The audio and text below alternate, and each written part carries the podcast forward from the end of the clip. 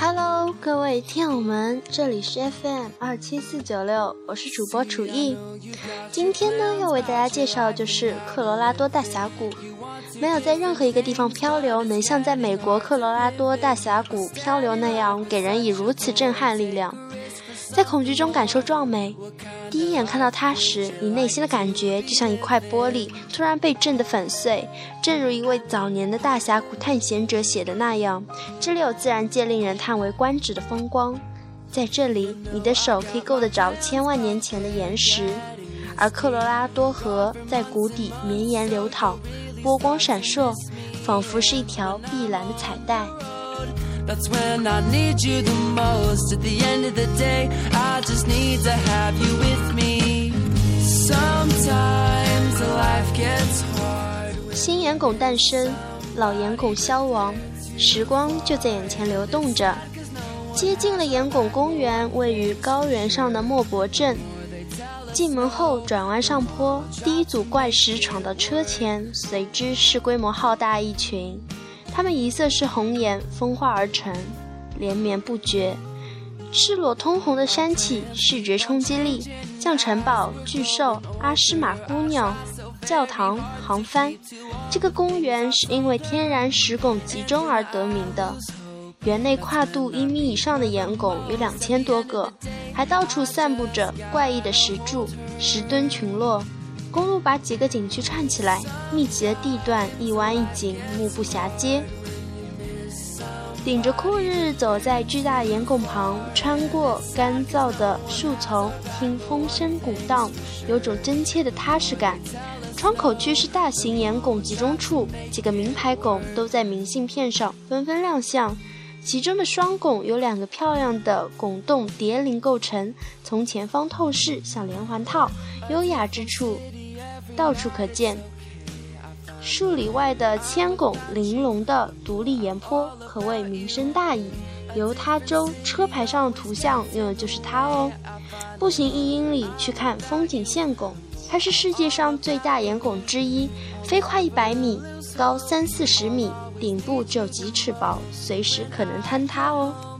Just hold just need to hold you.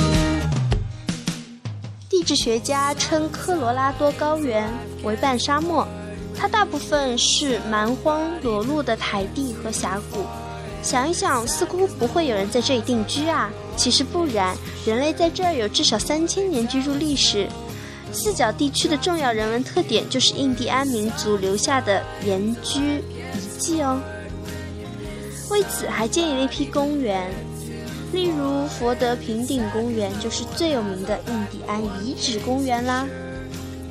从二幺幺号公路通往真灵的途中，一个山凹有块报纸岩，绘满印第安人演化、有动物和其他奇异的图形。专家说这些作品老的呢已经有几千年了，近的只有几百年哦。人事变迁，不知有多少故事发生过。四角地区的一个老人告诉他孙子。一片云雾遮蔽了万物，等云雾散去了，每个人都不见了，不知所终。现在亚利桑那境内的 Hopi 族，据信是岩居人的后裔哦。他们说，早期岩居人的灵魂仍然在遗址居住，部落每年还要来祭拜祖先哦。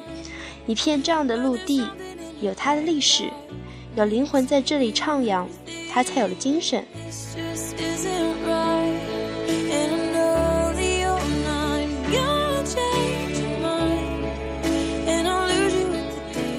接下来就是布莱斯公园上帝大阶梯，从大峡谷向北到布莱斯国家公园，高原连续迈上五个大台阶，依次取名为巧克力崖、朱崖、白崖、灰崖、粉崖。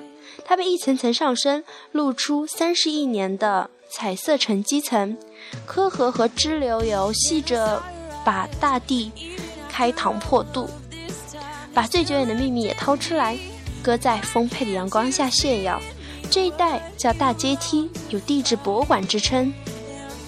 布莱斯公园是犹他州的五个国家公园里面最小的一个，它的特点是山边的大片石林。打个形象比方，是神的阅兵场。这个台地就是大阶梯的最上一层，也就是粉崖。台地的边缘消蚀成粉色石林，从崖顶望下去，蔚为壮观。群群簇簇，千形百状，伸展有一二里宽，二十多里长。接下来呢，就是魔鬼庭院，它是很大一片，像西方童话里的魔镜，有门廊，有墙柱，台墩散落，耐心等待着谁的到来。一组组木偶般的石头，立在岩座的流畅线条上，俏皮模样，朴拙可爱，很难相信这些石头是自然风化而成。因为它们和周围地貌几乎毫不相同，就像有只神秘的手，刚才还在摆弄它们。周围静的能听见空中云、地上影飘过的声音。几个人散开就不见彼此。这个神奇的景点，目前知道的人还不多呢。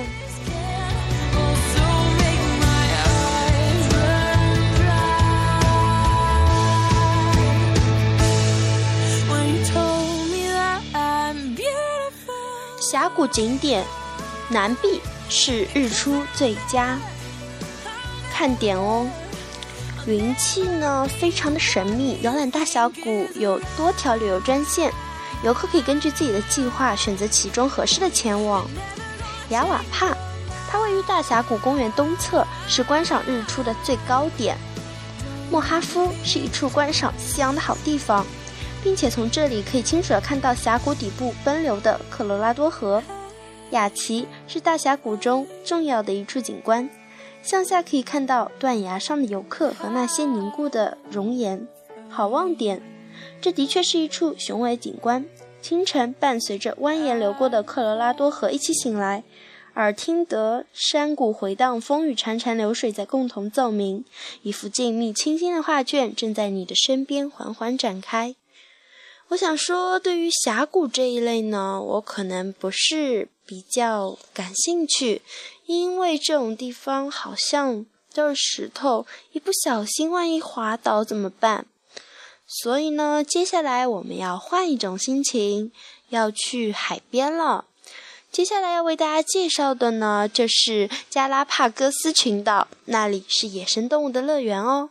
OK，我们下期再见，拜拜。